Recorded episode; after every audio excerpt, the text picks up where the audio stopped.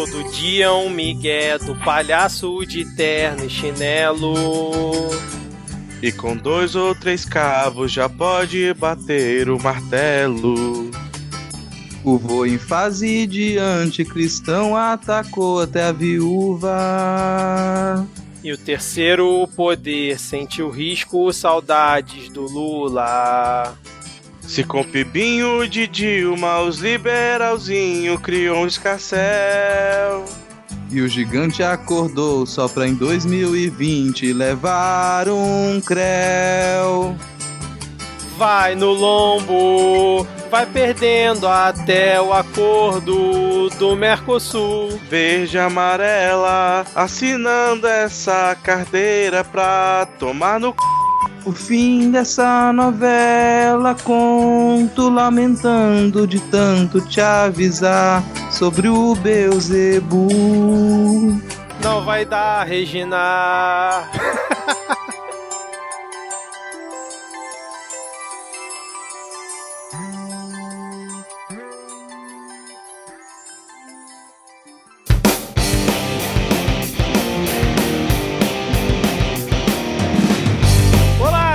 cidadã, tudo bem? Eu sou Vitor Souza e está começando mais um episódio do Midcast Política, o nosso episódio 100% sobre política nacional, com um giro por algumas das principais notícias e causas que ocorreram na última semana. E hoje aqui comigo temos o ainda gripado Diego Esquinelo. Tudo bem, Diego? Hoje eu acompanho o, o, o nosso o próximo participante vou dizer que hoje não tá tudo bem não, tá, tá foda a vida. Mais um bom momento pra você, ouvinte e ouvinta aí.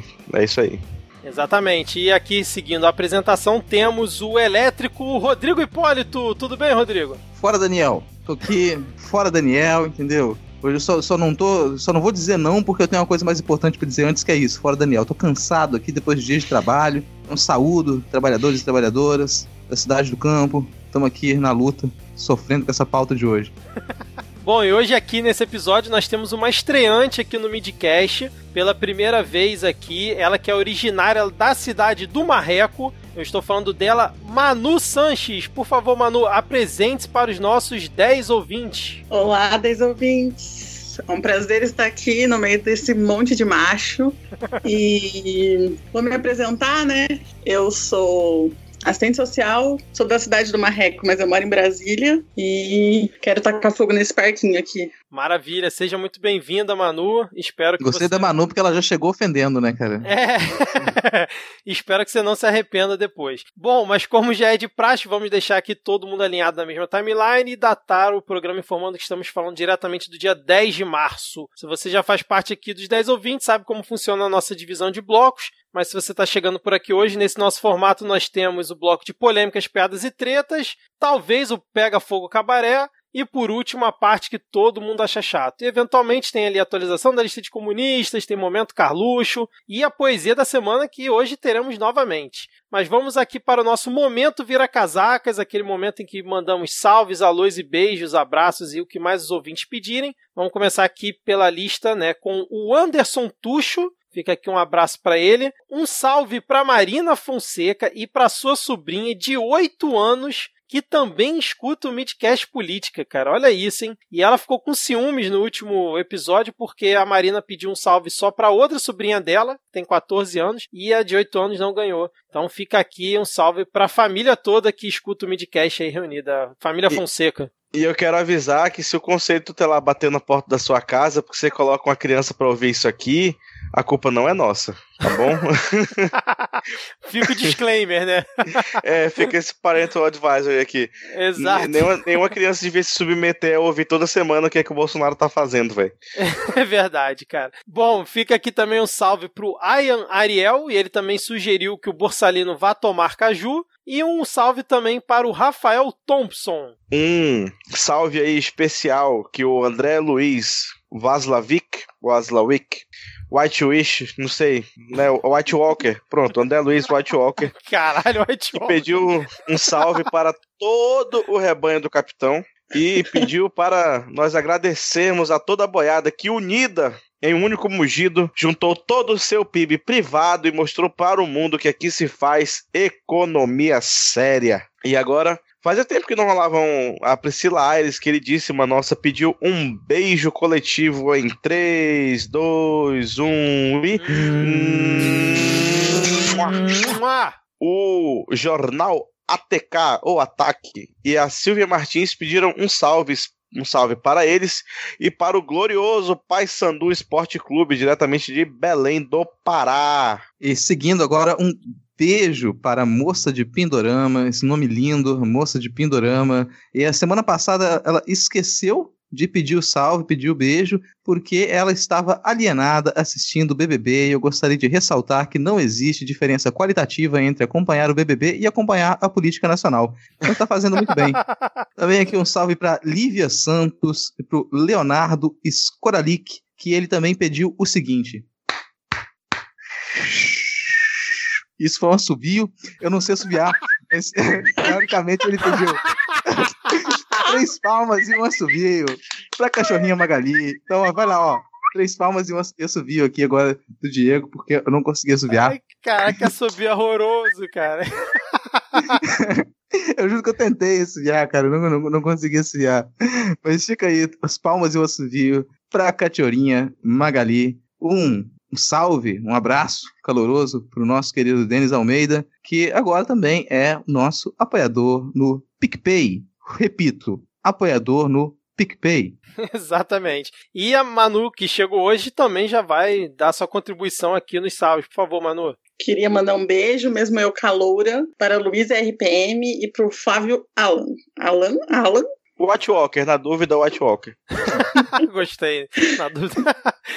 É, bom, fechou aqui então o momento vira casacas. Temos é, atualização na lista de comunistas hoje. Como é que tá aí, Rodrigo? Hey! Hey, oh, hey, oh!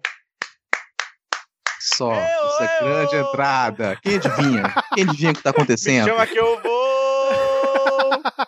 chamou, chamou e ela chegou. Ela chegou, momento rainha da sucata. Aliás, momento rainha da sucata que é aqui o nosso, o nosso momento reciclagem. Vamos reciclar. Porque já que tá faltando faltando fogo no cabaré, tá faltando comunista na lista, a gente decidiu juntar vários aqui dos nossos momentos em um só, que é esse momento Rainha da Sucata, em que a gente atualiza a lista de comunistas, em que o cabaré pega fogo, e a gente ainda tem uma novidade com a nossa é, namoradinha do Brasil, Regina Duarte. Ela entra, certa maneira, para nossa lista nessa semana. Por que, que ela entra para a lista essa semana, Vitor? Primeiro toca a vinheta aí, toca todas as vinhetas ao mesmo tempo, vai.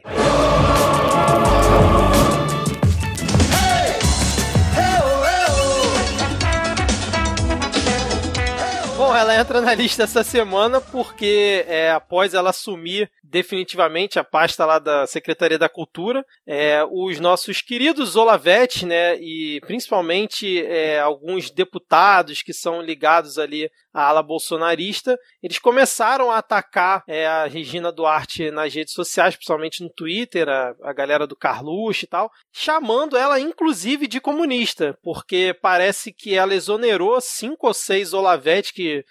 participavam lá da pasta da cultura, e depois disso ela sofreu uma chuva de ataques e fake news que depois ela ficou lá reclamando e comentando na entrevista que ela deu para o Fantástico que teve que passar a semana toda é, desmentindo fake news e que não pôde trabalhar, coitada, né? Por isso que ela está aqui na lista de comunistas essa semana. Ela entrou e já entrou como comunista. Mas ela tem foto com o Fidel? Tem, tem foto, foto, com o Fidel? Fidel tem foto ah, então tá aí, cara. Tem foto com o Fidel, tá documentado. Tem foto com o Fidel, tá documentado.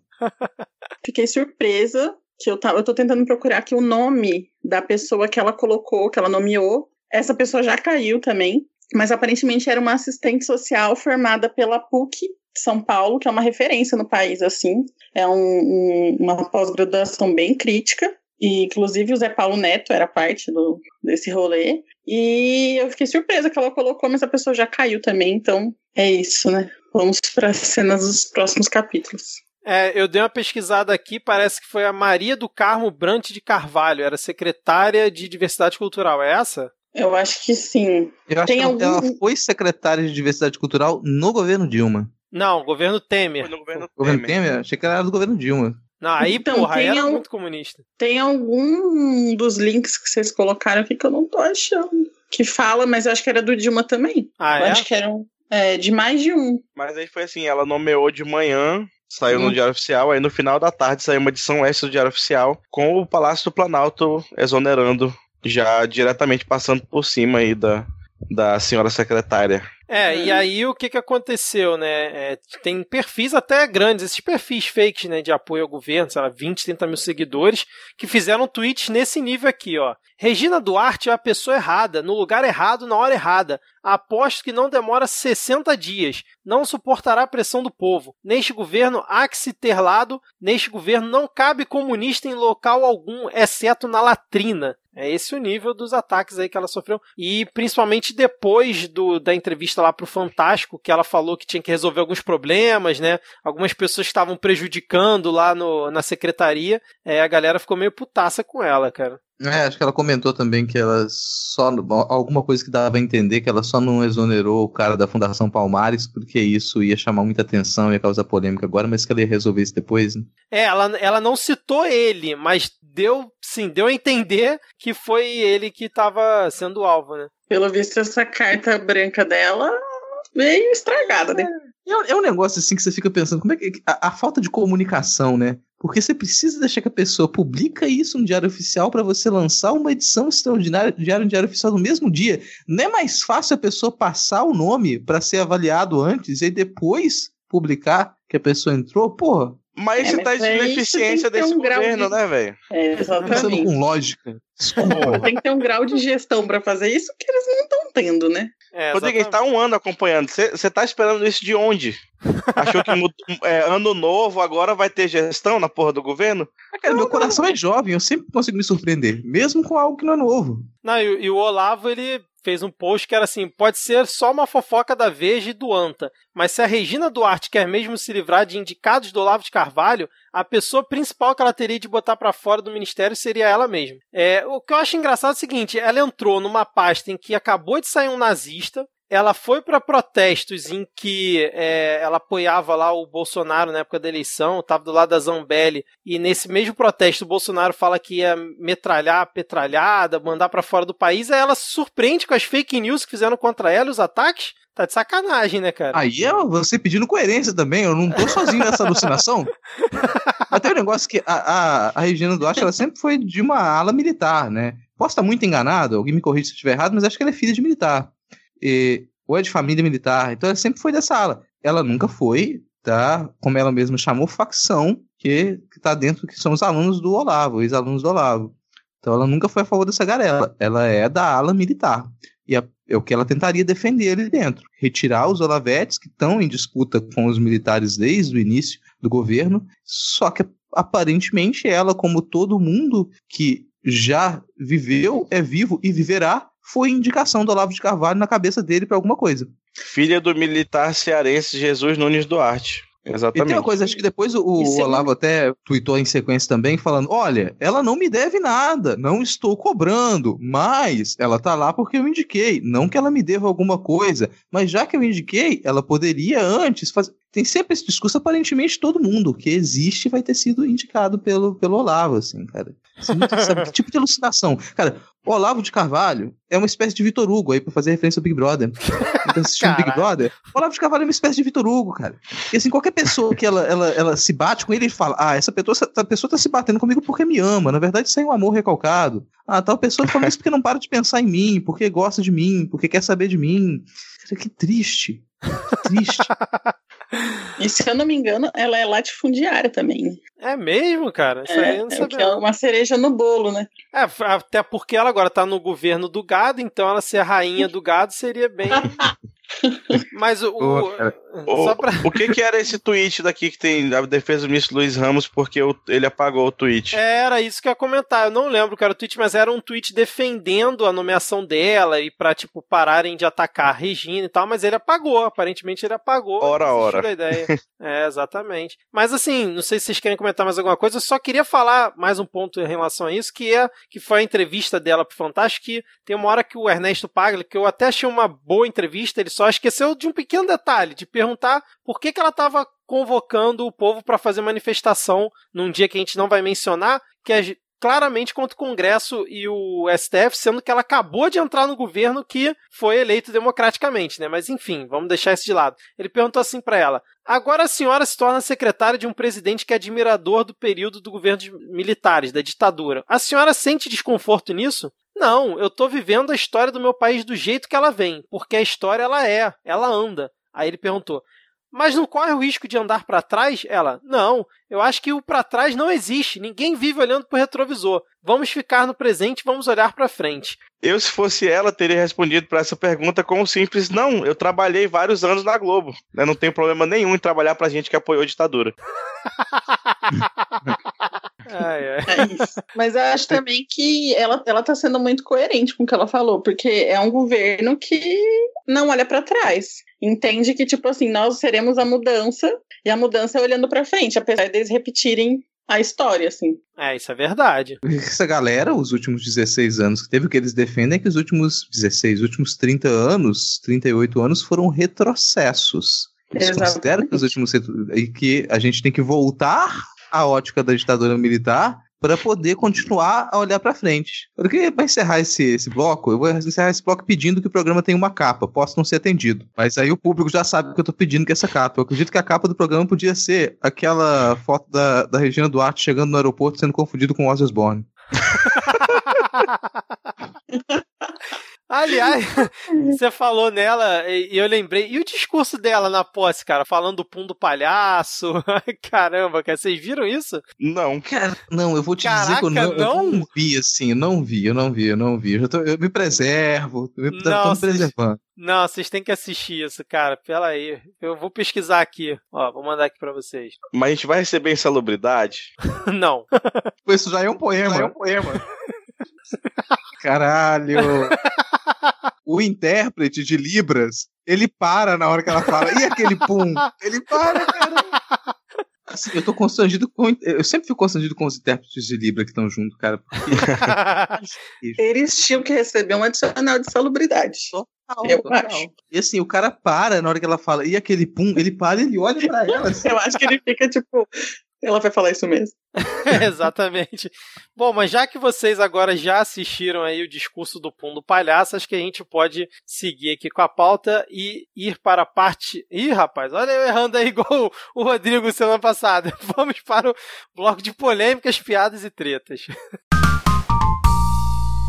Bom, começando aqui esse nosso bloco, estamos acho que voltando para as raízes do Midcast Política, quando a gente falava sobre muitas piadas que ocorriam nesse governo, né? E apesar de ter sido uma piada de extremo mau gosto e utilizando dinheiro público para fazer uma, merda como essa, o Bolsonaro semana passada ele convidou aquele humorista reaça que gosta de fazer papel de cidadão de bem, cobrar bons costumes e moral dos outros, que se chama carioca, ele simplesmente vestiu o cara igual a ele, né? O Carioca foi lá fazer uma entrevista com ele na, no, no Palácio da Alvorada e ele botou o Carioca não só para dar entrevista no lugar dele para os jornalistas, como para distribuir banana para os jornalistas que estavam lá esperando e ficar fazendo graça com aquele pessoal pago que fica ali no cercadinho. Vocês viram essa, essa situação, cara? Porque eu achei inacreditável essa atitude do Bolsonaro. Eu vi, eu vou dizer assim que, cara, eu acho que tipo assim, falta um gulag, sabe? Falta uma coisa assim, um fuzil na mão de cada trabalhador. Porque não tava. Não ia estar tá isso aí. Não ia estar tá essa putaria. Não, putaria não, putaria é bom. E isso que tá acontecendo é o capim comendo a vaca, como diria meu avô. isso é uma puta falta de sacanagem. Isso é verdade. É Exato. Sacanagem. Agora, isso não é humor, não tem humor, humor. Humor, de, humor pra defender governo é propaganda. Jornalismo pra defender governo é propaganda, cara. Você faz humor. Quando, quando o humor tá defendendo o governo, você desmerece aquilo. Ele disse, vem, vem esse sujeito, né? Esse que graça não tem. Esse humorista graça não tem, assim. Para ele conseguir estar tá em algum local para parecer que ele faz graça, ele tem que estar tá num programa que os apresentadores o defendem, em que ele pode ter liberdade para ficar xingando e falando mal e tentando se sobrepor aos convidados, e é assim que ele tenta fazer graça. Quando ele já tentava, tenta fazer graça num programa em que ele tem liberdade para atacar os outros, para bater nos outros, para é aquele tipo de humor que fazia aquele humor é, jackass, sabe? Aquela coisa completamente A pessoa que parou na adolescência só serve para adolescente de 13 anos punheteiro rir. É só para isso que serve, sabe? A pessoa passa a vida inteira para desenvolver o que ela acha que é uma carreira e ela não consegue melhorar em nada a vida inteira de carreira com, como humorista para continuar fazendo a mesma porcaria. A pessoa não aprende, é imune ao aprendizado. E, e, vai ficar ali, vai ficar sempre lá segurando no galho, puxando uma mata de rede, de, de apresentador que o defende, até chegar ao ponto de ser defendido pelo governo, estar lá fazendo propaganda para o governo. Acho que uma das maiores vergonhas que, que um humorista pode ter na sua história, na sua vida, na sua carreira, é tentar fazer humor para defender um governo, seja lá qual governo for. Fazer humor para defender o governo. Isso é vergonhoso. É esse isso que a gente chamou de, de palhaço. É uma ofensa para palhaço chamar um cara desse falar que ele tá fazendo palhaçada.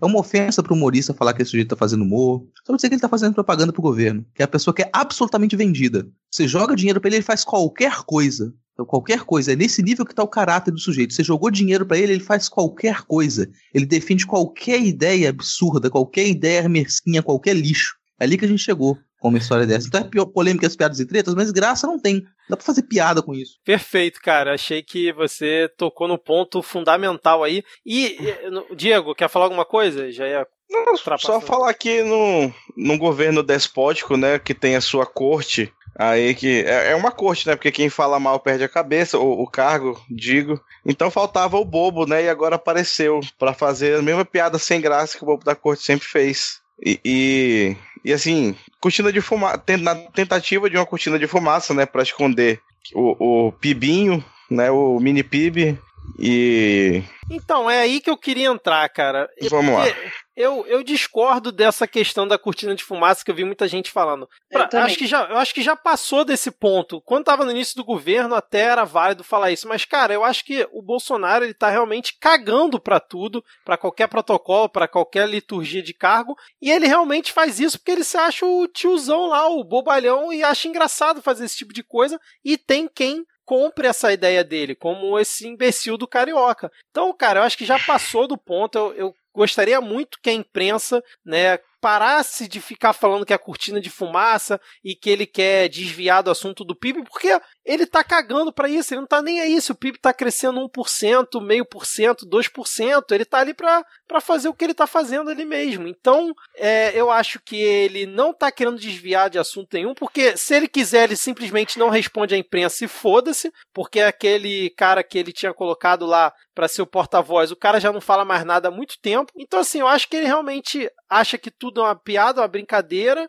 faz do jeito que quiser, como diz o Rodrigo, é o reizinho, e tipo, foda-se, eu, eu não acho que é cortina de fumaça, cara. Já passei desse ponto de achar que tudo era para desviar o foco dos assuntos importantes. Isso, que, que coisa, cara, vexaminosa, deprimente que é você chegar a esse ponto da vida adulta, sabe? Um senhor de idade, parece que passa a vida inteira com a mentalidade infantil, uma criança mimada tudo que tem em volta dele é atitude de criança mimada. Ah, se não fizer o que, que eu quero, eu acho que tem que matar 30 mil. Pra ele é assim. Não faz o que eu quero, tem que matar 30 mil. Não faz o que eu quero, tem que ter uma guerra civil. Ah, estão me perguntando coisa que eu não quero responder, toma aqui uma banana. Boa, boa. É uma choradeira. Não dá pra ter paciência com macho chorando, caralho. Sabe, é uma, é, é uma choradeira. Esse sujeito tá na política há 30 anos chorando. Há 30 anos falando, ah, por que, que ninguém me dá atenção? Por que, que ninguém me escuta? Por que, que ninguém me dá dinheiro? Por que, que ninguém diz que eu sou um bom deputado? Por que, que ninguém diz que o meu filho é um bom vereador? Por que, que as pessoas ficam me criticando? Por que, que faz pergunta difícil?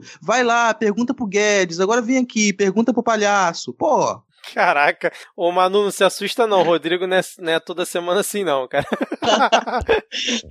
é, não, mas eu acho que, assim, é, concordo com o Victor. Acho que é, não é cortina de fumaça. Eu acho que o Bolsonaro e a equipe política dele sabem quanto ele é intelectualmente insignificante. Só que ele precisa é, parte desse gado, e é o gado que de fato movimenta as redes sociais, o, é o gado que acredita nele, independente de tudo, aquele gado que vê vídeo e fala que é montagem sabe? Ele precisa movimentar esse gado e ele movimenta esse gado quando ele faz essas coisas. Quando ele entrega banana, quando ele manda jornalista merda, quando ele xinga publicamente, porque ele ficou famoso justamente por ser o cara que fala o que pensa. E aí ele, ele mantém esse lugar, é, apesar de estar no centro do poder hoje, ele mantém essa persona, a persona que come pão com leite condensado no café da manhã, que é simples. Que finge, né? Finge comer. Finge tudo isso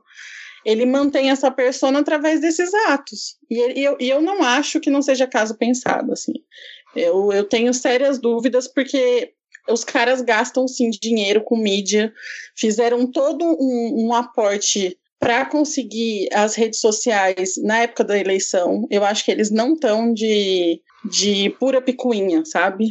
Acho que não é só choradeira. Eu acho que tem gente por trás falando: tudo bem, vamos tomar esse passo aqui, porque não. Assim, obviamente, acho que distrai, em partes distrai, mas eu não acho que é tão não pensado assim, sabe? Não, mas é 100% pensado. É a estratégia do Firehose, né? É, quando eu falei em cortina de fumaça, não foi nesse sentido de desviar a atenção. É, é no sentido de, de, de, dessa estratégia né, do Firehose of Falsehood que você fica criando fato novo o tempo inteiro para você editar a narrativa. Tanto ah, e funciona. Sim. Tanto que a gente está aqui falando do Carioca e não está falando do, de uma maneira um pouco mais séria do PIB, por exemplo. Verdade. Né? É, nesse ponto você tem total razão, cara. É isso aí mesmo.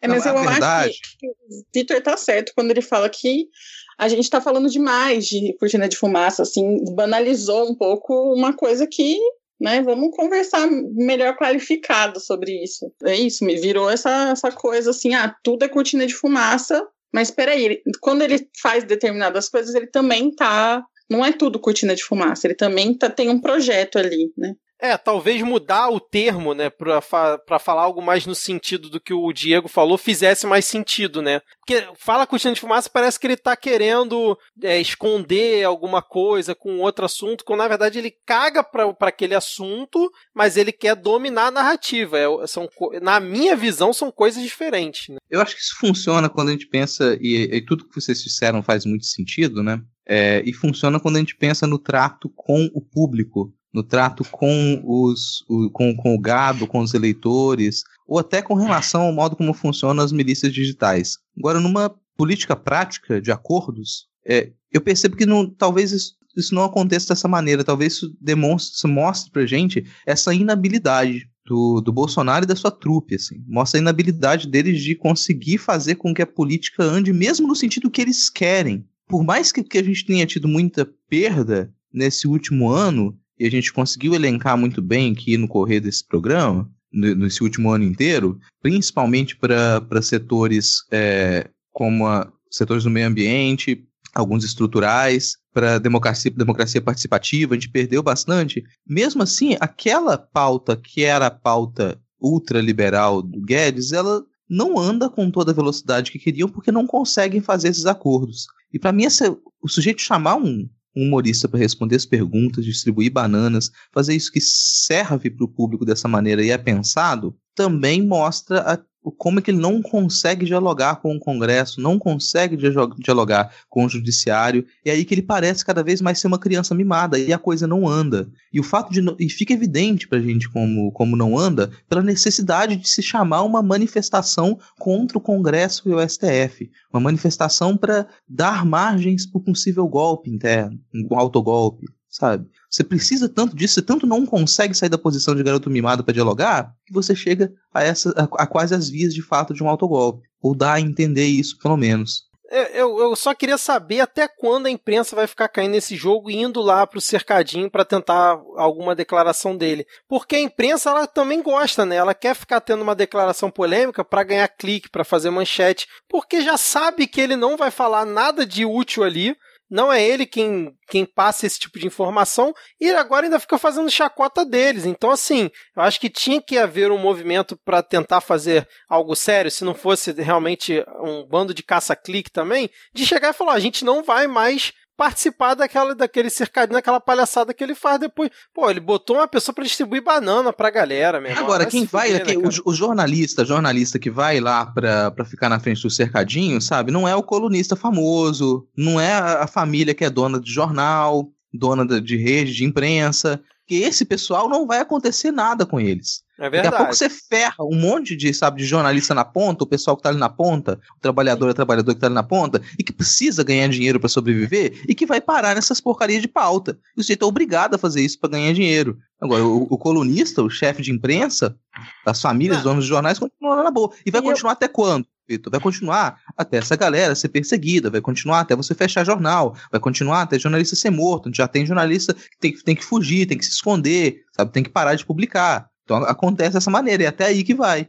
É, mas, mas eu falei no sentido também não do jornalista que está na ponta, que eu concordo com você, é mais, é mais da parte do editor mesmo, né? Da, da alta cúpula, é, de dar diretriz que, meu irmão, não é mais para ir lá pegar a pauta com aquele cara. Vai no ministério qualquer, vai no Congresso, vai cobrir o Senado, sei lá mesmo.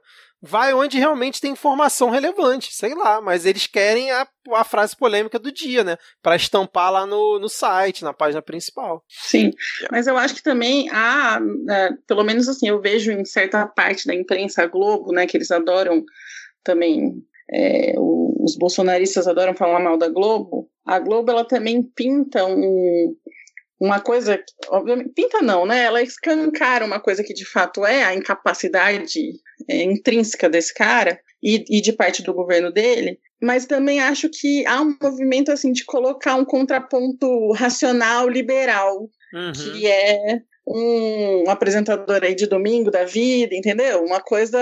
E, e, aí eu acho muito difícil qualquer, qualquer parte da imprensa é, ter esse movimento que você falou, Vitor, assim, de não, então não vamos dar ibope para isso. Primeiro que eles querem clique, e segundo que acho que o, o, a construção dos próximos cenários que eles querem é, é colocar essa racionalidade liberal, é uma coisa aladória, assim, né? Que, que tem uma pouca entrada pública, né? Com, com o público de fato, mas que pode vir se contrapor a esse essa banana desse Bolsonaro, assim, sabe? É. E no fundo, no fundo, tanto o governo quanto o editor serve ao mesmo, ao mesmo propósito que é o capital, para enriquecer quem é rico e, e fuder que a gente que tá aqui na outra ponta. Mas eu acho que a gente tá se estendendo muito já nesse tópico, né? Eu é, acho que a gente tem uma, uma verdade para contar. Sabe por que a gente tá falando tanto de cortina de fumaça, falando tanto de palhaço e tudo mais? Porque o nome desse bloco é, polêmicas, piadas e tretas. Por isso que a gente tá falando isso.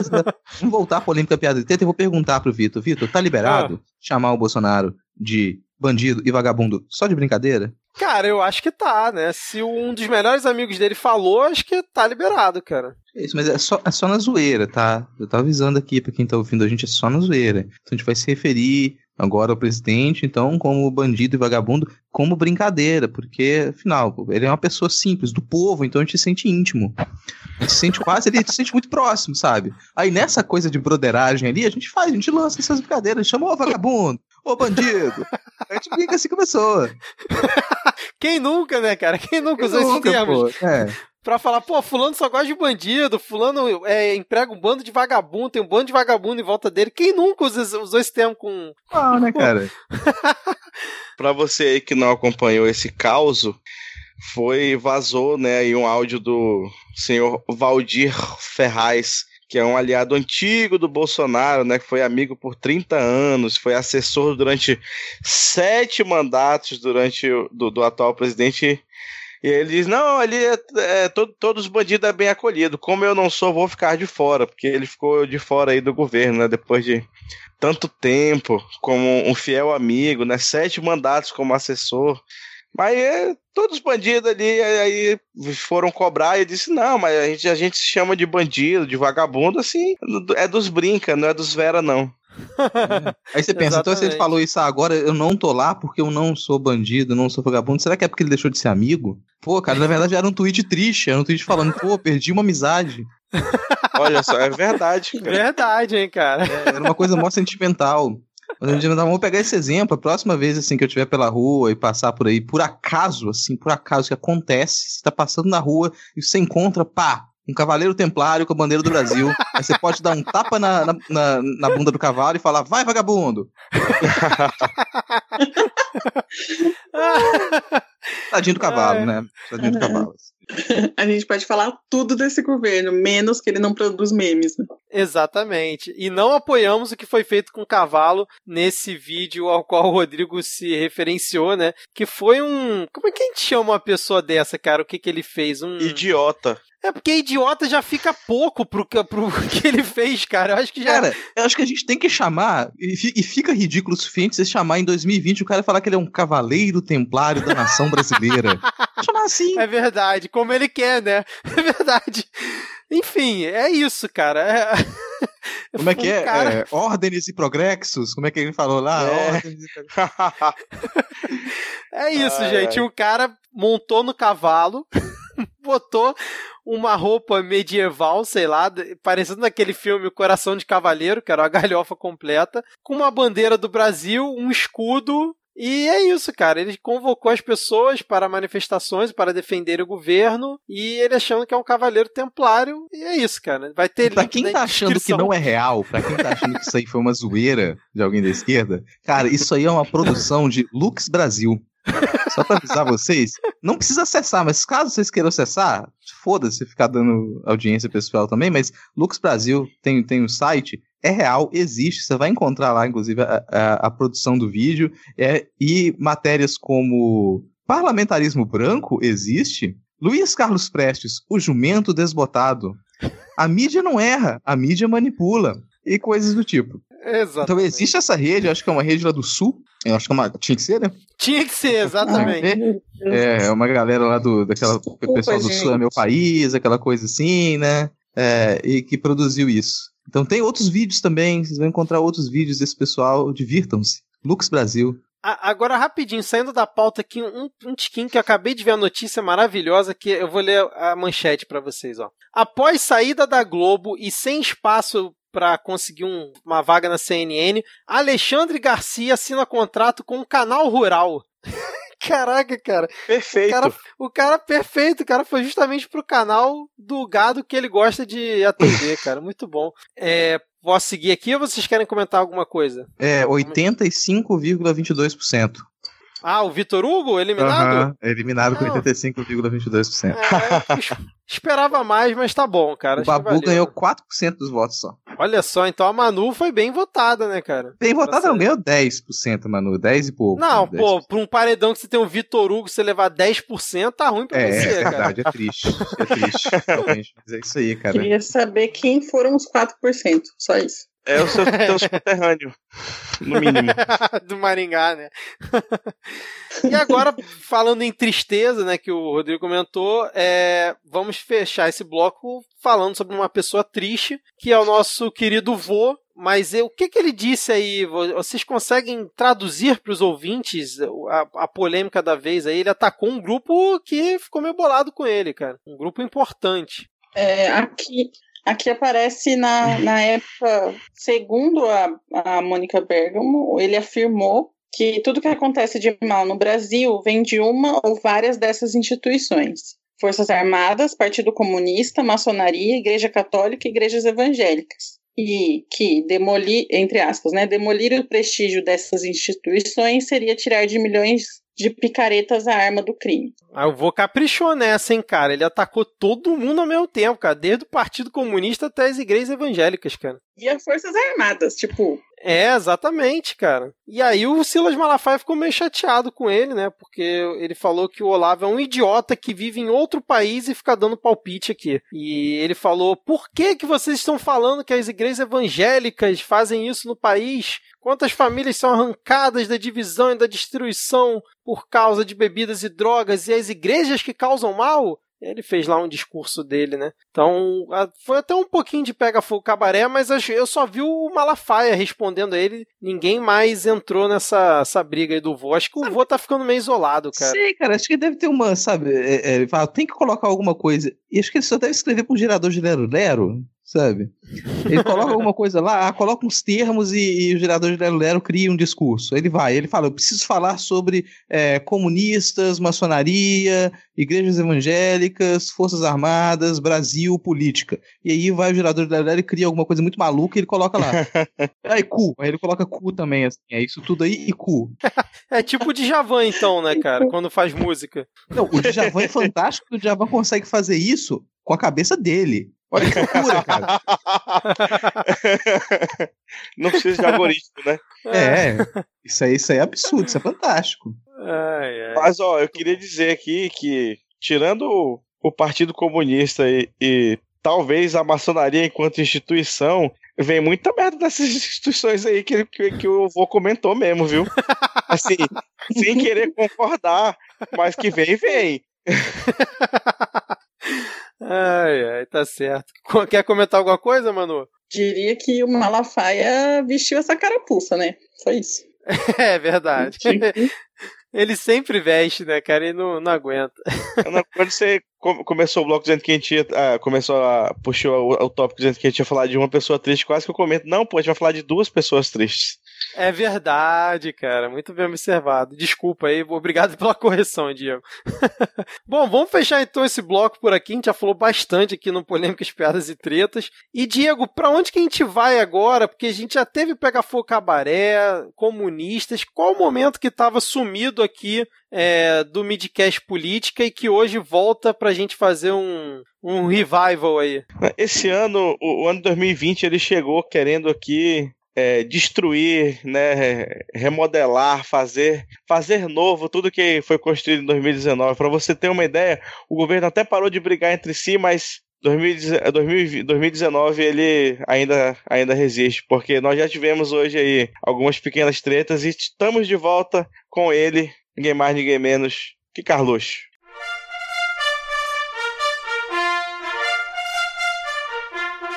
No tweet nós temos a foto de um belíssimo alicate de eletricista de cabo vermelho, ao que o senhor poeta escreve: alicate, escancar os planos que tinha com as antas, grupelhos escorregadios, claramente alirrados, né, que eu acho que devia ser alinhados, mas alirrados com blogs da Insetuca- I- Isentucanosfera e TVs. Essa foi rebuscada, hein, cara?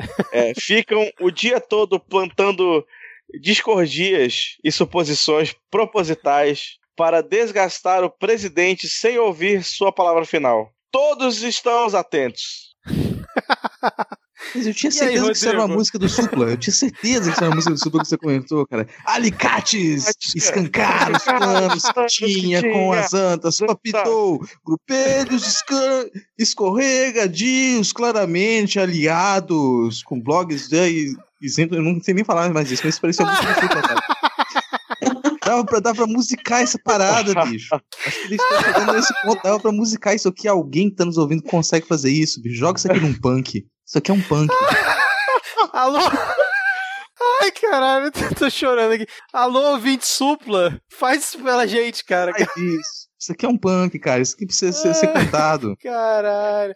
E você não queria a volta do momento Carluxo, hein, Rodrigo? Olha isso, cara. E aí, pra complementar aqui, pra gente já partir pra seguir aqui no episódio, o nosso querido Denis Almeida, ele fez a análise desse momento Carluxo. Eu vou ler aqui pra vocês, ó. Alicate, na verdade, seria o Álvaro Dias na lista do Aldebrecht. Escancar os planos que tinha com as antas, o antagonista. Aí ele botou grupelhos escorregadios e tal. Aí vem as isento canosfera e TVs, que seria mídia majoritária, como Globo, blogs da Folha Estadão. Fica plantando discórdias, que seriam os casos de rachadinhas do governo do pai, né? E no caso do Flávio Bolsonaro. E suposições propositais, que seriam teorias conspiratórias, de que o presidente, né, estaria ali usando de um termo autoritário, por isso que eles não gostar, não querem ouvir a sua palavra final, cara. Foi essa análise que o Denis fez pra gente aqui. Alicate é o Álvaro Dias, essa eu não esperava, cara. É, essa, essa também não esperava, não. Até porque quem liga pro Álvaro Dias, né? Exatamente. Ele É, mãe só pra lembrar, também. Álvaro Dias que bate manda bater em professor, né? Só pra manter a tradição aqui da, da, da, da esfera Álvaro Dias que manda bater em professor. Mas me surpreende isso aqui, cara, porque ele faz, dá toda uma volta. Eu acho curiosíssimo esse estilo, esse barroquismo do, do Carlos Bolsonaro. Que é algo difícil de fazer. Você pegar uma coisa super sintética que é, estão investigando a gente, tô com raiva, e você transformar isso em. sabe, trazer uma série de referências, uma série de adereços. Dá pra fazer um enredo com isso. Caralho, é uma escola de, de samba punk, velho. É, cara, nossa, cara. Olha, tá de parabéns. Se o dia viu? uma escola de samba homenagear o Supla, o Carluxo tem que estar lá junto, cara. Nossa, aí é por isso que o momento Carluxo estava sumido, porque ele estava preparando esse tipo de pérolas. Não é fácil você construir uma poesia com, com, com tal requinte barroquista. Hoje em dia, não. Numa época em que tudo é rápido, sabe? Tudo é imediatista. Você piscou e acontece. Você troca secretário assim, troca ministro a colar. Sabe? A pessoa não para quatro meses no cargo. Hoje em dia é tudo muito rápido. Aí ele precisa de tempo para se dedicar e trazer esse tipo de pérola pra gente. Manu, Eu só- quer, quer comentar alguma coisa? Queria dizer que a gente não sabe quanto tempo ele ficou para escrever. Então, assim, pode ser que É. tenha ficado um mês, não sabemos. Mas acho que a capa do CD tinha que ter uma foto dele e todos estamos atentos. Escrito na...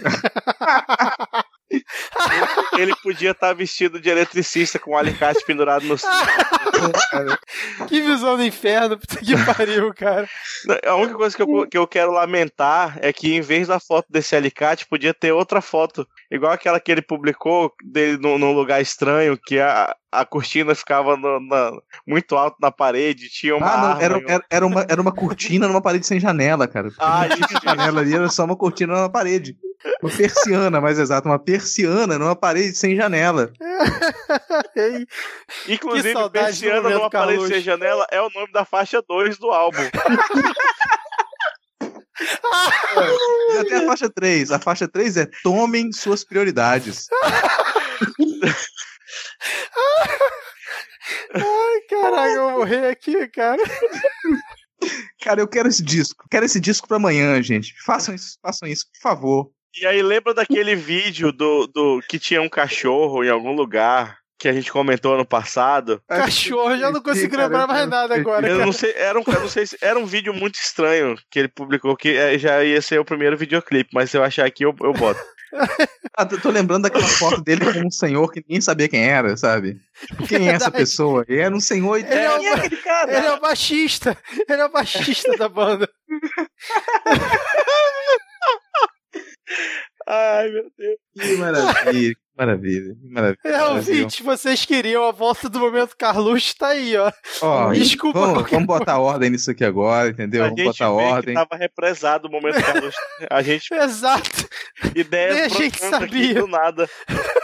Olha, pra, pra manter isso aqui em alto nível, vamos manter esse negócio aqui em alto nível, já que a gente falou muito de poesia, a gente falou muito dessa, desse requinte, da complexidade do que o Carluxo nos trouxe essa semana. Acho que é, é justo a gente ir agora para o nosso momento Poesia da Semana.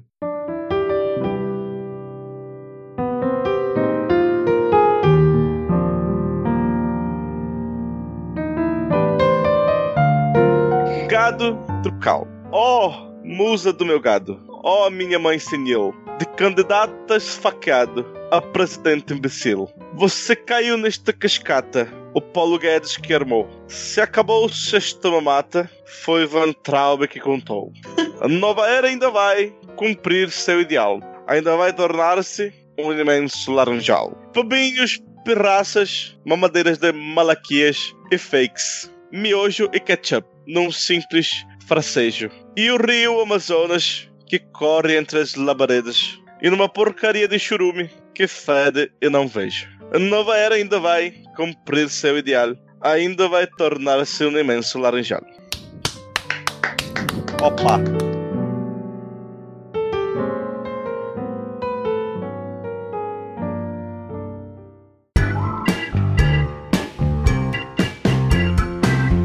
Queria pedir desculpa a toda a nação de Portugal. A culpa não é minha que vocês falam de uma maneira estranha.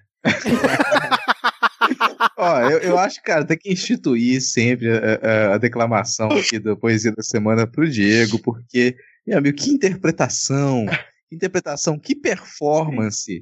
E a gente, Cara, a gente chorei só pra dar, rir é aqui, importante cara. dar o crédito aqui, o Diego ele acabou de ler um poema que ele foi composto por André Luiz Vaslavic, ou Vaslavic, ou, como é que é mesmo, White? Walker. White Walker.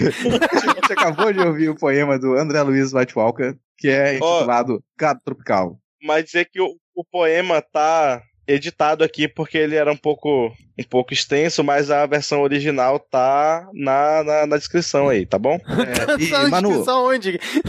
Oi, diga lá. Manu, a gente tem um, um, um conteúdo, é, uma, uma, curiosidade, um conteúdo contextual também para esse poema. Esse poema, aparentemente, ele, é, ele vem de uma canção que pré-existe, né? Vem de uma canção original. E aí explicar Bem... por que, que, que o Diego também ele, ele pronunciou com esse sotaque lindo de Portugal. Essa é uma paródia de uma música do Chico. Quer dizer, eu conheço na versão do Chico, não sei se ele é o autor, provavelmente sim. E chama Fado Tropical, e é um fado português que fala sobre o Brasil. É isso. E achei que foi show essa performance. As próximas poesias serão dele. A gente já tá na parte que todo mundo acha chato. Acabou de começar. Acabou de começar. Você chamou, você manda. Começando aqui a parte que todo mundo acha chato. Tô vendo aqui que tem uma listinha de vários tópicos aqui. Não sei se a gente vai conseguir comentar todos. Mas já que eu iniciei, eu puxei o bloco, então eu vou escolher e eu vou direto para um elefantinho curioso que tá na sala. E é bom a gente já apontar para ele, que, que sugere um pouquinho de discussão embora não pareça uma coisa muito útil. Mais um, um sintoma do que está acontecendo. É, aparentemente, as esquerdas no Brasil, elas são mais burras do que a gente imaginou. Aparentemente, elas são realmente estúpidas, elas são muito, mas muito, muito tapadas. E elas são capazes de fraudar o primeiro turno de uma eleição e não o segundo. e ainda perder, né, cara? Exatamente. Aí de onde veio essa história? Eu vou pedir pro, pro, pro Diego passar pra gente o contexto. É. De onde veio essa história? Por que, que a esquerda resolveu fraudar o primeiro turno e não o segundo? Então, o excelentíssimo senhor presidente está lá nos Estados Unidos. Estados Unidos que tem aí vários e vários já já tá na casa dos milhares de casos de COVID-19 confirmados. Não que eu deseje que o presidente contrair nenhuma doença, só são informações completamente não correlatas que eu acabei de mencionar. Mas ele falou aí que houve fraude nas eleições de 2018. Pelas provas que tenho em minhas mãos e vou mostrar brevemente, eu fui eleito no primeiro turno. É, eu gosto dessa desculpa, eu quero pegar essa construção de frase. Eu tenho que pegar essa construção de frase porque isso é muito interessante essa construção. Eu, é pelas provas que tenho em minhas mãos e não dá prova nas mãos deles. Eu vou mostrar brevemente, significa que ele vai mostrar de forma rápida. Toma aqui, ó, mostrou, já peguei de volta. Mostrei brevemente, já é o suficiente. Precisa de mais. Ah, quer ler a prova não consegue agora. decorar uma frase, né? precisa de prova. Bastam convicções, né, cara?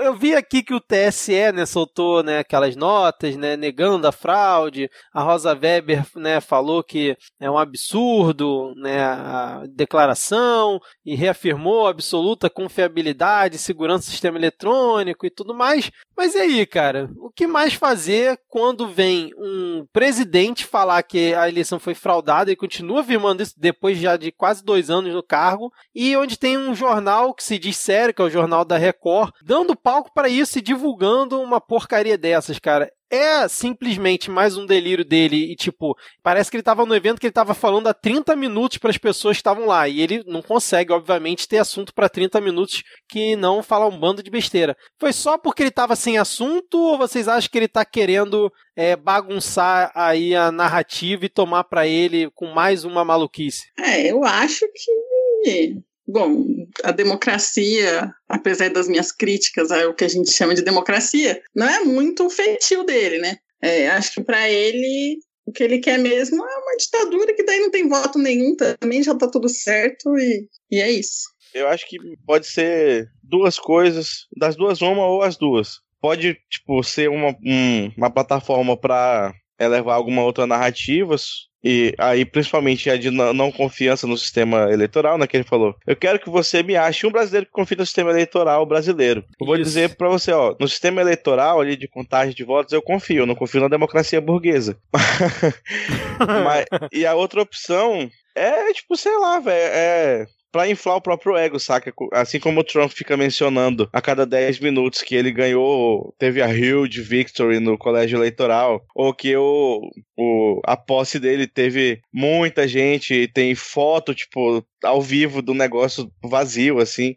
É, acho que pode ser um pouco desses dois elementos aí, é de começar a construir uma desconfiança no sistema eleitoral para talvez meter um golpe daqui dois anos e para inflar o próprio ego dele. Cara, Acho que o autogolpe é possível. E acho que abriu margem. A preparação está toda aí. Acho que tem uma. Eu tenho uma convicção aqui da, dos motivos pelos quais ele puxou essa história agora. Foi essa semana também que a, a CPMI das fake news foi prorrogada. A Comissão de Análise Confirmou conseguiu já? prorrogar, Confirmou? prorrogou a, a comissão. Prorrogou. E por mais, a gente achou que essa comissão não ia dar nada, mas aparentemente É. ela tem dado em algumas coisas.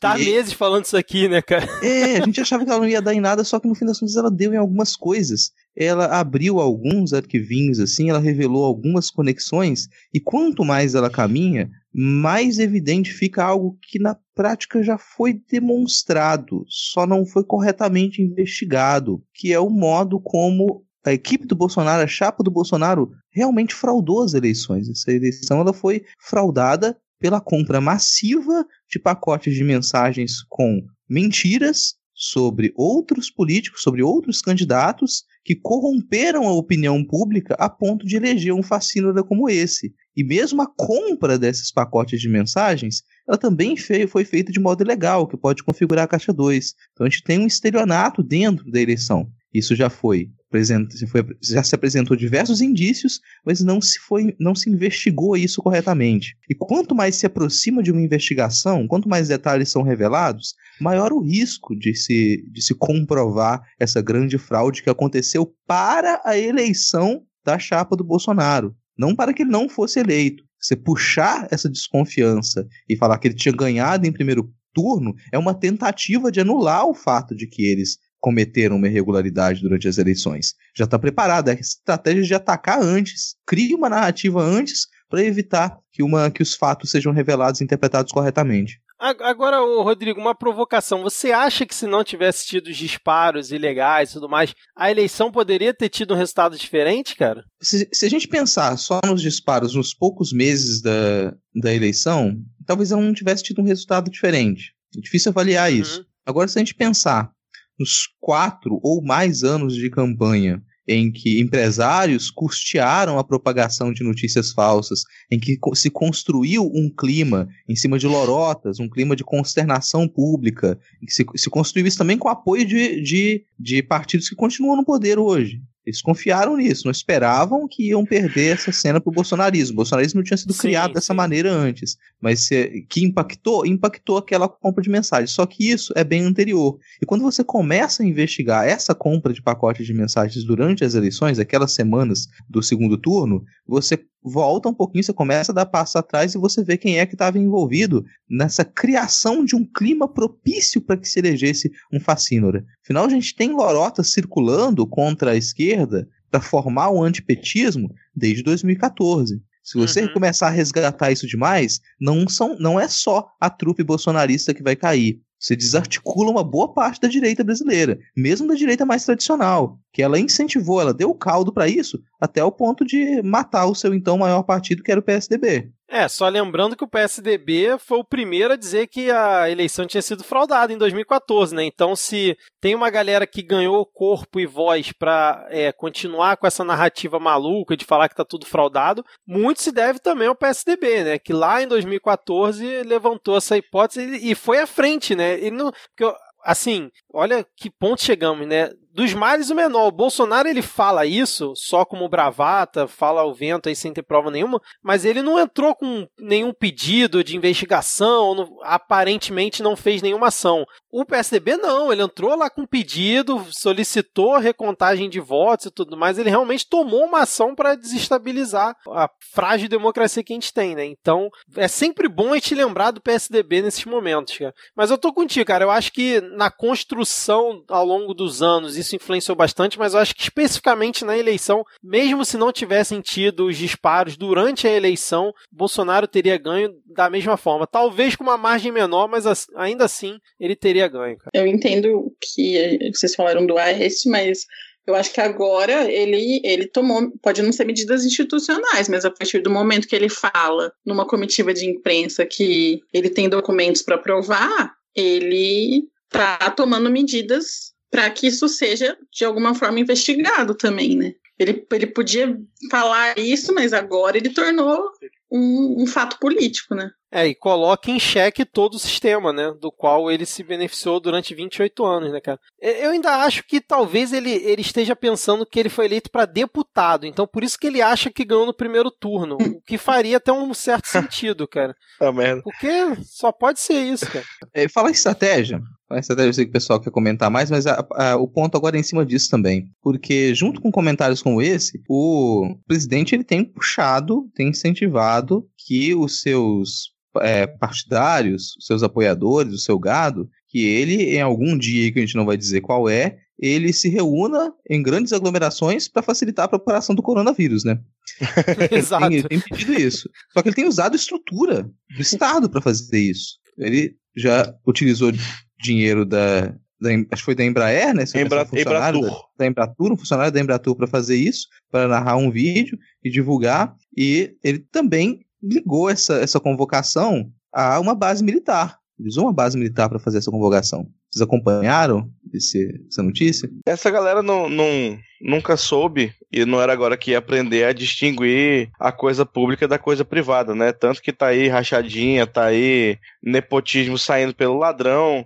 Então, é claro que eles iam utilizar dinheiro e estrutura pública para fazer a propaganda deles, porque eles não iam continuar gastando dinheiro, né?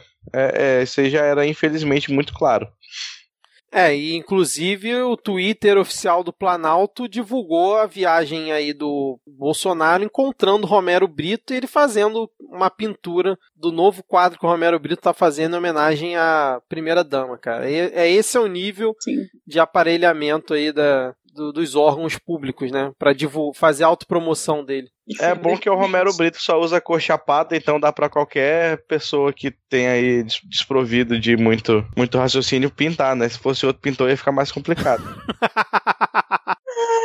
Nossa, é, é, a gente poderia se estender demais nisso aqui, então é até bom a gente não, não comentar muito além. Um detalhe que ele ainda fica pra gente meio na dúvida, que é o generalato brasileiro, ele já declarou que não tem clima no exército para apoiar um, um autogolpe. No entanto, essas declarações do Bolsonaro elas têm tentado envolver, envolver o exército. Ele dá uma declaração dessa dentro de uma, uma base militar, numa escala em Boa Vista, em Roraima, e tenta dar construiu uma imagem de que sim, ele tem o apoio dos militares, ele tem o apoio das, da polícia militar, da polícia civil e do exército, mesmo com essas declarações. Particularmente eu fico na, muito na dúvida. Não sei se há realmente uma ala dentro do exército que apoiaria uma alguma consequência a partir dessas manifestações se isso conseguiria ser contido. E Pode, talvez as pessoas tenham uma. É, talvez as pessoas tenham uma. Talvez uma, um novo tenentismo? Sei, as pessoas talvez teriam uma predisposição a imaginar que o, que o exército apoiaria o Bolsonaro, porque ele tem essa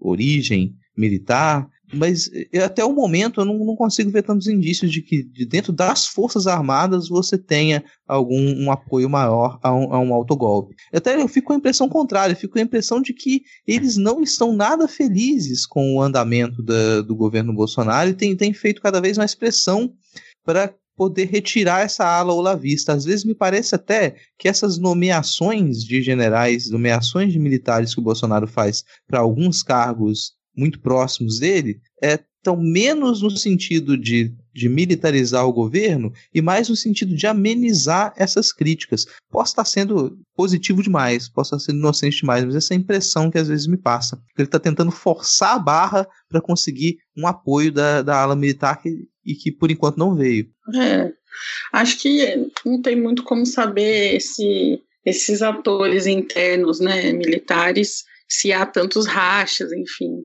Sei que nos governos do PT houve um grande descontentamento dos militares, né?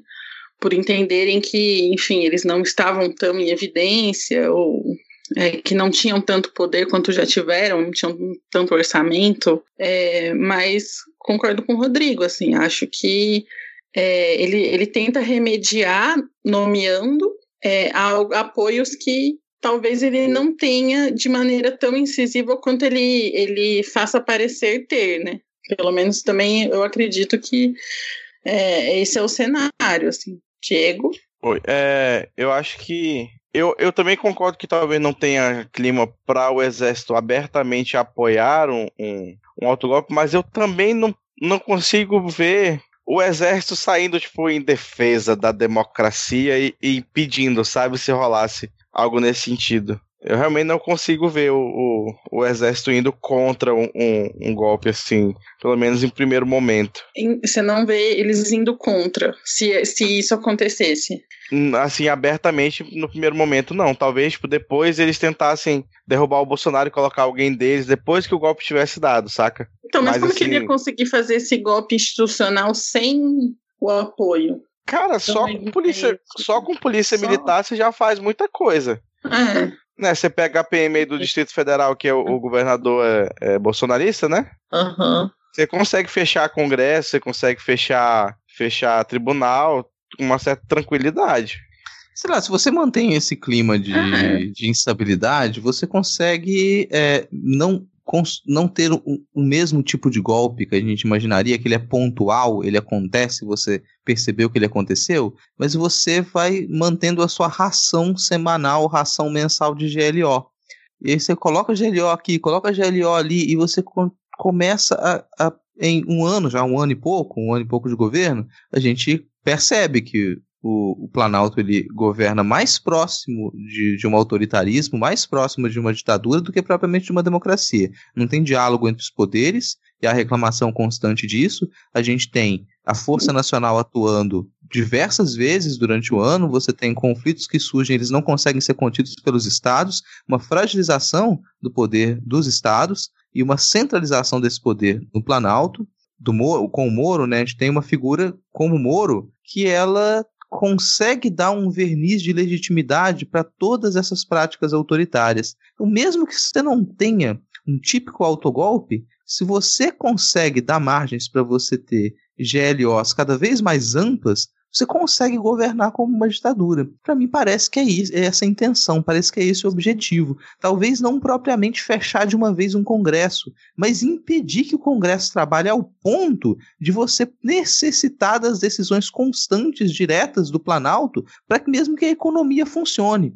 E é nesse sentido que eu não sei se o, as Forças Armadas defenderiam isso. Eu não sei nem se a Força Agropecuária do Brasil defenderia isso, porque isso paralisa a economia gente tem visto como que isso paralisa a economia. Parece que, que, que os militares estão mais interessados em que a economia funcione do que o próprio Planalto. É, só lembrando que hoje em dia já são 2 mil 897 militares no governo, entre primeiro e segundo escalão e, e outros, é, outros níveis, e só no governo Bolsonaro, até fevereiro de 2020, esse aumento foi de 65% de integrantes aí do, no governo da ala militar.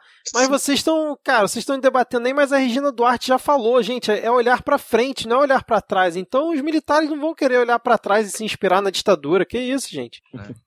Quem diria? Vou olhar pra frente. Sabe o que tá na minha frente aqui, Vitor? Hum. Na minha frente, eu vou ler para vocês o que tá na minha frente e vocês dizem se vocês conseguem fazer a conexão. Na minha frente tá escrito eduardo.gabinetesp.gmail.com Esse é o e-mail ao qual estava ligado né, o gabinete do Vagão, né, o nosso querido Dudu, na conta de uma página que era utilizada para comprar passagem, reserva de hotel e tal. E ela estava ligada também é, a algumas páginas que faziam é, disparos de fake news. Como é que era? A página Bolsofeios. Está dizendo aqui que a página Bolsofeios ela pertencia a um assessor do Eduardo Bolsonaro, o xará dele, Eduardo Guimarães. E aí foi verificado que é, algumas ações feitas a partir dessa página eram de um IP de um computador localizado dentro da Câmara. E aí, quando foram ver o e-mail de registro, era eduardo.gabinetesp.gmail.com. Mas acho que é mais uma coincidência, cara. Jamais eles fariam isso, né? Vou, registrar um e-mail dando na cara que é do gabinete do deputado Eduardo aqui de São Paulo para fazer a página Bolso Fez. Imagina, cara. Não, isso é claramente uma pessoa física que se chama Eduardo Gabinete Silva Paiva. Que tem, que, é. que tem esse esse e-mail. Ah, cara, vão ter que inventar mais algum hacker aí, vão ter que inventar mais algum hacker é... aqui. Não, esse é um dos desen... do, um desenrolar que o Rodrigo comentou também, né, de que tem tá tendo alguma movimentação em relação à CPMI, pode ser que resulte em algo, né? Vamos ver com essa extensão de, do prazo se vai. Vocês vão conseguir investigar mais a fundo essa situação, né, cara? Sim, eu, eu, eu sei se vocês viram a reação do Dudu quando descobriram que o, o e-mail da página Bolsofeios era do Edu. Vocês acompanharam isso porque ele saiu da, pra, pra entrevista, assim, passando rápido para entrar no gabinete e debochando dos jornalistas, falando: ah, e se for? E se for mesmo? Porque qual o crime que o meu assessor cometeu? Diz qual é o crime, qual é o crime que o meu assessor cometeu. E, óbvio que a gente acabou de comentar aqui sobre qual é o crime que está cometido, né? Disseminação de calúnia. Partir do, gabinete direto do deputado, do assessor do deputado. Esse é o Condebote. Tem uma sequência de, de atitudes dessa galera. Primeiro eles brigam, reclamam, e quando eles começam a entrar em desespero, eles debocham. E quando ultrapassa o desespero, eles gravam um vídeo chorando e, e enxugando a lágrima com a bandeira do Brasil. Então, se ele chegou até o deboche, é porque o desespero começou a bater. E logo depois que essas informações elas, elas são divulgadas, você tem essa, essa declaração do papai dizendo que as eleições do primeiro turno foram fraudadas. Acho que se aproxima. Tá tudo conectado, é. hein, cara? Todos os tópicos desse bloco. Sim, estão todos conectados. E começa a se aproximar muito disso e a galera começa a desesperar. Então vocês esperem nas próximas semanas vídeos de choro secando com a bandeira do Brasil ou a bandeira integralista também pode ser. Ou dos Estados Unidos, né? É, vai ter aqui. Eu acho que vai ser a do Brasil Império. Vai ser a do Brasil Império? Pode Vamos chutar ser, aqui, gente. Vamos fazer aqui uma, então, um bolão, né? O bolão do vagão, pra ver qual vai ser a bandeira que vai enxugar as lágrimas do Dudu. Em quanto tempo ele vai ver as lágrimas? ai, ai, eu gostei da do Império, cara. Acho que é uma boa opção. Eu acho que vai ser do Brasil para manter a estética. Pode ser também. Eu acho que vai, cara. Eu acho E- que vai, eu vai acho enxugar. que vem, se falhar naquele dia lá, né, que a gente não vai falar, se der uma falhada, eu acho que ela vem rápido. Eu vou, eu vou votar na que vai enxugar as lágrimas com a camisa da CBF com o número 17 que foi usada pelo Ronaldinho Gaúcho. Ah. Ah, Bruxo que conseguiu ser preso, né, no lugar onde é famoso, né, ficou famoso por falsificar as coisas. Cara, a gente vai ter que ir em algum programa, quando, quando desenrolar um pouco mais esse caso, a gente vai ter que comentar aqui, porque é uma coisa muito louca, cara. Eu tenho a minha teoria. Eu já quero. Eu também, é, mas vamos guardar, cara, vamos Tem a guardar. minha teoria. Tem a minha teoria. Até que porque é o Moro ligou pra lá pra saber da situação, né? Então tem. Vamos, vamos tentar falar na próxima semana, que a gente já se estendeu bastante aqui, mas fica a menção aqui ao bruxo. Eu deu bastante. Eu vou, então, já que a gente já tá aqui com mais de uma hora e meia de, de programa gravado, é, para ajudar o editor, vou puxar o último tópico desse bloco, que é a parte que todo mundo acha chato. E como sempre aqui, a gente vai encerrar com uma, uma mensagem positiva, alegre, bem-humorada, um tópico nada sério que o Diego vai trazer pra gente. Eu queria que ele comentasse sobre o que aconteceu recentemente com a desocupação da comunidade Monte Oreb em Manaus. Então, gente, é uma pauta assim bem bem local, né, que não interfere diretamente na política nacional, mas é acho que é importante falar, fazer essa denúncia, até porque o governador daqui é o, um dos, do- dos queridinhos do, do Bolsonaro, né, o Wilson Lima. Essa, essa, essa comunidade foi uma ocupação que se instalou há cerca de cinco anos aqui no aqui em Manaus, no- numa parte já afastada, né? Aí durante pelo menos os últimos último ano, os últimos dois anos, começou uma campanha na, na mídia de que lá só tinha traficante, só tinha bandido, aí realmente havia atuação lá de, de traficantes e aí depois de milícias cobrando pedágio dos moradores, cobrando taxa dos moradores, né? Aquele modus operandi que já é infelizmente relativamente conhecido. A terra que era de ninguém, né? Uma parte da terra era da União, outra parte era do Estado. Como sempre, depois que, que a população ocupa, a terra cria dono do nada, e aí começou uma ação de reintegração de posse dessa terra que ainda não transitou em julgado, né? A, ação ainda está correndo na justiça, mas o governo do estado resolveu se antecipar e começou a anunciar que ia fazer a desocupação dessa área. De que forma? À meia-noite, exatamente, do dia 2 de março, né, meia-noite do domingo para segunda, simplesmente um contingente policial absurdo fechou a entrada do, do bairro, né, lá da comunidade, demoliram todos os comércios que tinha ali na, na, na entrada, e a partir daquele dia, durante a, a segunda e a terça-feira, ninguém podia sair do bairro e quem, quem saísse não podia voltar. né? E aí quem estava fora ou quem saiu para trabalhar quando voltou já tinha suas já teve já tinha sua casa demolida. Infelizmente não vai ter muita referência sobre isso que eu tô falando, porque obviamente a mídia local não tá fazendo uma cobertura imparcial, né? Eu tô falando porque eu estive no local nesse último sábado, eu visitei, né, conversei com os moradores, né? Tô contando aqui em, em primeira mão. Então, na segunda e na terça-feira ficou a, a população aí praticamente em cárcere privado. A partir da quarta-feira começou a ser feito um cadastramento dessas famílias para receber, é, segundo o governo do estado, né, é, na, nas referências tem aí um, uma cópia do contrato que o, a população era obrigada a assinar para receber seis meses de aluguel, né? O governo repassar esse valor. Só que esse valor não tinha um, uma data para ser pago, né? A pessoa assinava o contrato sem saber quando ou mesmo se ia receber esse dinheiro, né? Porque os contratos estão assinados, mas o governo pode alegar que não tem dinheiro daqui para amanhã. E imediatamente eram obrigados a deixar suas casas, né? Tem lá, eu, eu fui tipo, uma, quase uma semana depois que começou a entregação de posse e tinha um, um contingente policial absurdo. Viatura passando todo lado, helicóptero voando baixo, policial subindo de rua em rua da comunidade, dizendo que era para sair. Né? Nós entramos numa casa lá que morava uma, uma senhora com o seu marido e um filho de cinco anos, de seis anos. E ela morava lá há cinco anos, ou seja, aquela criança praticamente nasceu lá dentro. E ela estava desesperada porque era 10 horas da manhã de sábado e ela tinha até às 17 para tirar as coisas de dentro da sua casa, porque senão a casa seria demolida.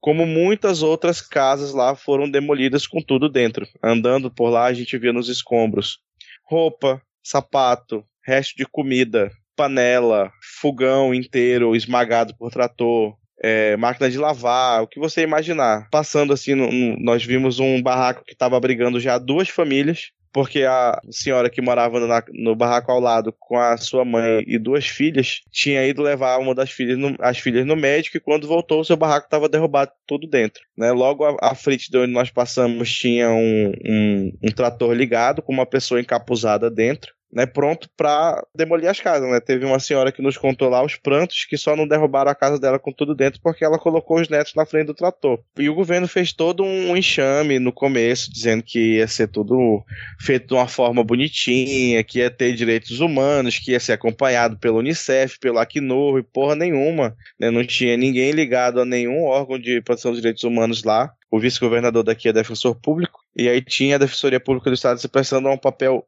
ridículo se vocês verem aí no contrato quem assina é a Defensoria Pública do Estado. E assim, a situação de desespero. A mídia não, não. Primeiro que a mídia não pode entrar, né? A polícia não deixa entrar nenhuma equipe de reportagem lá dentro. Segundo, que o, as notícias que saem são só para corroborar a narrativa do governo, que lá só tinha bandido, e que tá tudo sendo feito de uma maneira bonitinha, né? Que já cadastraram, salvo engano, 17 mil famílias, mas é mentira. Isso aí a gente pode afirmar que teve muita gente que nós vimos lá, que nós conversamos, que não receberam a ficha de cadastramento. Né? Teve muita gente que não tinha para onde ir, né? Quando nós passamos por lá, tinha muito caminhão de mudança, e muita gente que não tinha para onde ir, que estava tentando arranjar uma casa de parente, e muita gente que também não não tinha dinheiro para pagar um caminhão de mudança. Então eu, eu vim quis trazer aqui isso mais num, num tom de denúncia né, do que está sendo feito. Alguns moradores ainda estão resistindo. Né? Essa comunidade, quando ela foi constituída lá há cinco anos atrás, ela era constituída principalmente de indígenas e imigrantes haitianos, né? que para quem lembra daquele grande movimento de haitianos aqui para o Brasil, por causa por conta do terremoto que aconteceu lá, etc e tal. E é gente que não tem para onde ir, sabe? Aí gente que tá há 20 anos pagando aluguel, mas aqui em Manaus Agora, por exemplo, é a cidade que está liderando em desemprego no país, então essa gente não tem emprego. Tinha um, um senhor lá que nós passamos que estava com material de construção todo comprado para fazer sua casa de alvenaria, né, para sair de um, um barraco aí meio tapado com, com lona e com, e com madeira para fazer uma casa digna e aí tendo que levar o material todo embora. Né, agora no final da tarde a gente teve acesso a um vídeo para dar assim a, a pá de cal no, no processo aparece. É porque muitas das casas eram de madeira e para quem não tem experiência com casa de madeira, você consegue desmontar, né, retirar a madeira com cuidado e usar a mesma madeira para reconstruir outra casa.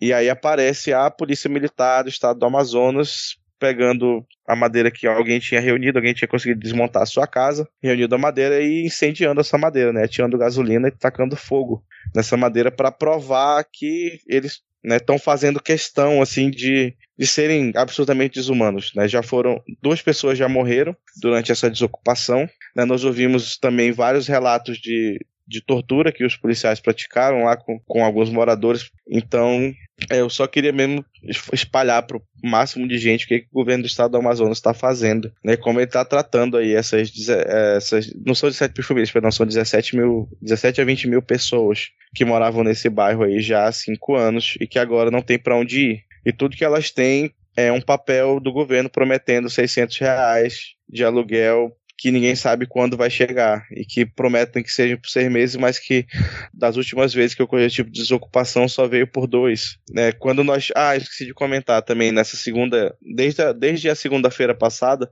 a comunidade está sem luz e sem água. Né, que o governo mandou cortar também. É, inclusive tem aí um, um link com a mentira deslavada do governo dizendo que não, que estamos garantindo abastecimento. Não. Você passava, você conseguia ver os canos quebrados, os canos retorcidos da comunidade sem luz e sem água e sem comércio para comprar comida, tendo que se deslocar aí cerca de 5 quilômetros a pé, obviamente, porque a pessoa que mora no, numa ocupação dessa não vai ter um, um carro para comprar comida, para sobreviver. Né? Todo mundo cozinhando, é, na, quase na frente de cada casa tinha uma fogueira, o pessoal cozinhando na lenha, porque não, tinha, não tem dinheiro para comprar gás. E é mais nesse sentido de, de denúncia e de desabafo aí que eu queria trazer esse, esse caos. Obrigado. A gente comentou muito aqui no fechar esse comentário, a gente comentou muito nesse, nesses últimos blocos de como que a gente às vezes teme de modo amplo para o Brasil que haja um fechamento do Congresso, que haja um autogolpe, como se não fosse possível a gente verificar no que já acontece uma escalada autoritária.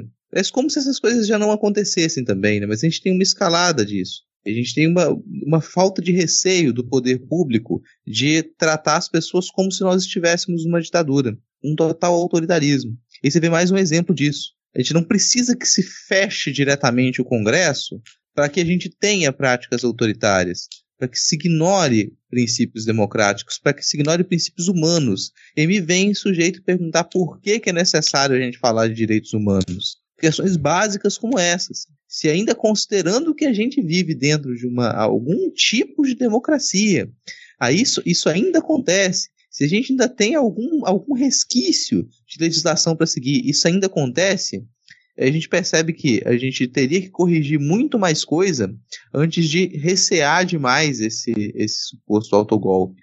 Porque a gente já está nesse ponto, a gente já ultrapassou muitos limites. Não é de hoje que, que o Diego principalmente traz muitos desses casos aqui pra gente, sabe? A gente já, já terminou muitos programas nesse clima, dessa maneira. A gente brinca o programa inteiro, a gente zoa o programa inteiro, a gente faz muito piada e quando chega nesse ponto, é, talvez a gente brinque o programa inteiro para quando chegar nesse ponto a gente ainda poder terminar e respirar, sabe? Porque todo programa tem alguma notícia desse nível para baixo pra gente, pra gente trazer.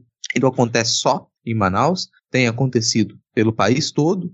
A gente tem acompanhado cada vez mais é, famílias que são colocadas na rua, são tratadas dessa maneira e de modo violento. Acho que esse caso, pela descrição que o Diego deu, a gente consegue, para quem nunca esteve próximo disso, para quem nunca passou, se aproximou de um desses processos de desocupação, só acompanhou pelo jornal, consegue ter uma ideia de como isso é cruel, como isso é violento, como que se desumaniza essas pessoas. Como que essas pessoas elas vão ser atiradas para morrer na rua. E a gente não, não, não vai fechar de maneira positiva, acho que não tem como fechar de maneira positiva.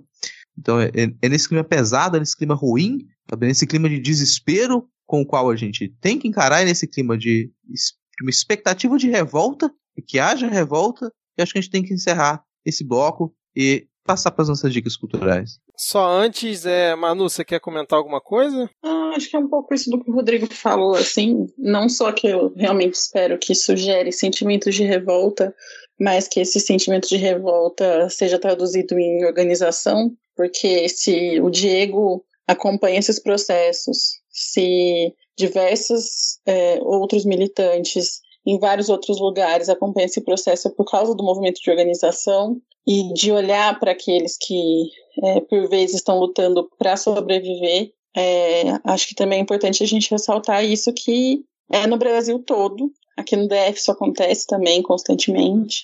É, em, em, todos os, os, estados e o, o, estado brasileiro ele tem como se resguardar disso. E ele vai fazer isso de diversas formas. Esse contrato que o Diego falou, eu dei uma lida, né, como assistente social, e consigo perceber claramente como existem parágrafos aqui que, é, traduzidos do, do burocratismo, né, do Estado, eles resguardam o Estado de não precisar pagar a partir de análises é, sociais que então eles podem considerar que essa família não precisa mais. E eu realmente espero que assim a Defensoria Pública do Estado do Amazonas seja coerente com o papel que eles deveriam ter, que as assistentes sociais que trabalham nesse caso, nesses casos todos sejam coerentes com, com o código de ética porque o nosso código de ética, inclusive, prevê que nós trabalhemos para uma outra sociedade que não essa, e que não é para trabalhar para o Estado, é para trabalhar para o nosso usuário,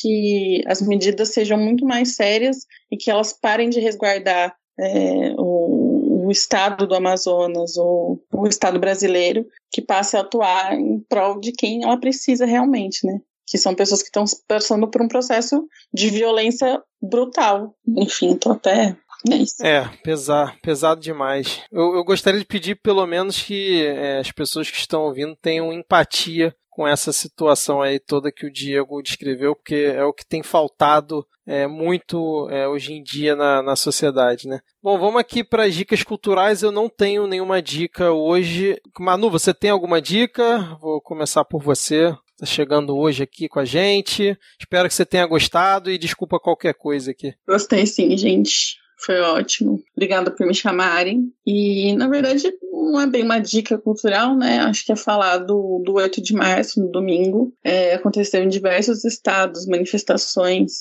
das mulheres. É, obviamente, com muitos homens participando, e acho que é um, momento, março em si, né? É um mês de muitas manifestações e. E para quem é, viu, para quem participou e às vezes não é organizado, é, não tenha medo, se aproxime é, de quem você se sentir confortável para isso, converse com as mulheres que estavam lá, mesmo que você não tenha participado, porque é só unidas, só juntas que a gente vai conseguir é, mudar diversos mecanismos que constantemente não só nos oprimem como mulher, mas como mulheres da classe trabalhadora, sabe? É só isso mesmo que eu tenho para falar. Excelente. Diego, e você? Quero convocar, conclamar, convidar, chamar, incitar você que está ouvindo a procurar qual vai ser a programação do dia 18 de março aí na sociedade. Né, começou esse, a organização dessa data aí como é, uma data em defesa da educação, como uma greve geral da educação, mas meio que está se tornando aí uma data em defesa de todo o serviço público, né, que tá, tem sofrido muitos e duros ataques desse governo, né, a, a PEC emergencial está tramitando aí no Congresso, já está na CCJ, daqui a pouco chega no plenário e vai ser complicado. Então, né, como a Manu falou, nesse sentido de procurar se organizar, é, é a, a arma que a gente tem, a maior arma que a gente tem é procurar se organizar, né? Você não precisa se organizar num partido político, você pode se organizar numa ONG, você pode se organizar na sua igreja, se o seu pastor não for um safado, se o seu padre não for um safado, você pode se organizar onde você se sentir confortável, mas se organize, porque a gente vai precisar de organização para resistir,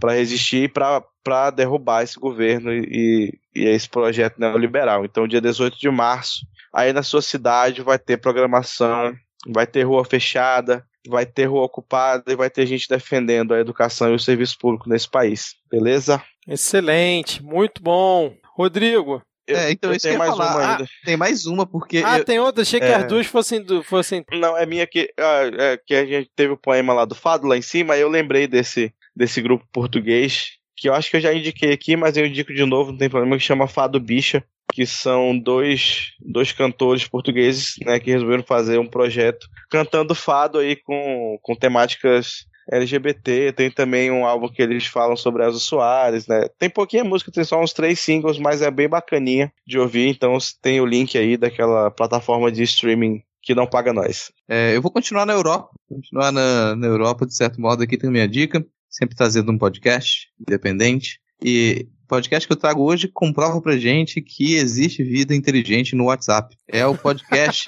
da queridíssima Camila Saloto. Camila Saloto é uma amiga que mora na, na Alemanha faz bastante tempo. e ela começou recentemente o podcast Conversa Crua, que são basicamente conversas de WhatsApp.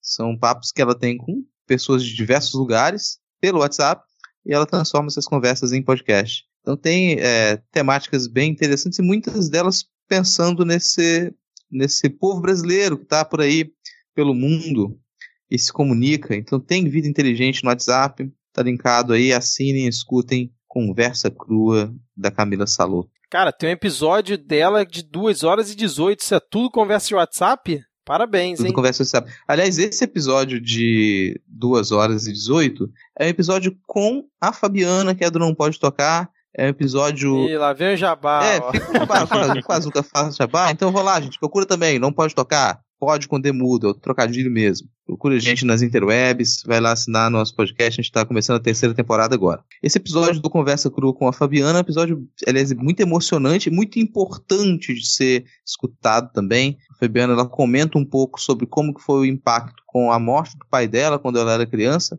O pai dela suicidou-se e conta isso de maneira crua. A gente está falando conversa crua, conta isso de maneira crua. Então, para quem nunca passou por esse processo, quem sabe que um dia vai ter que passar por esses processos de morte familiares também, é o tipo de conversa que você vai encontrar ali. Você aprende muito sobre como lidar com esses aspectos da vida. Super sugiro, de repente, começar por esse, esse episódio de 2 horas e 18. É impactante, mas é muito importante de ser escutado também. Excelente. É, bom, se você chegou até o final aqui e curtiu esse episódio, eu peço aqui que você compartilhe, faça a palavra do Midcast chegar em mais pessoas. Além disso, ajuda demais se você avaliar o podcast na Apple Store ou no aplicativo que você é, utiliza aí para ouvir o Midcast, né? Se tiver como avaliar, isso é importante demais. E se você quer nos ajudar a pagar a hospedagem aqui do podcast, incentivar o nosso trabalho de produção, você pode colaborar mensalmente com dois reais por mês lá pelo PicPay. É só baixar o aplicativo, procurar por Midcast e assinar o nosso plano. Beleza? Valeu, gente. Abraços e até semana que vem. Tchau, Valeu. tchau. Tchau, tchau.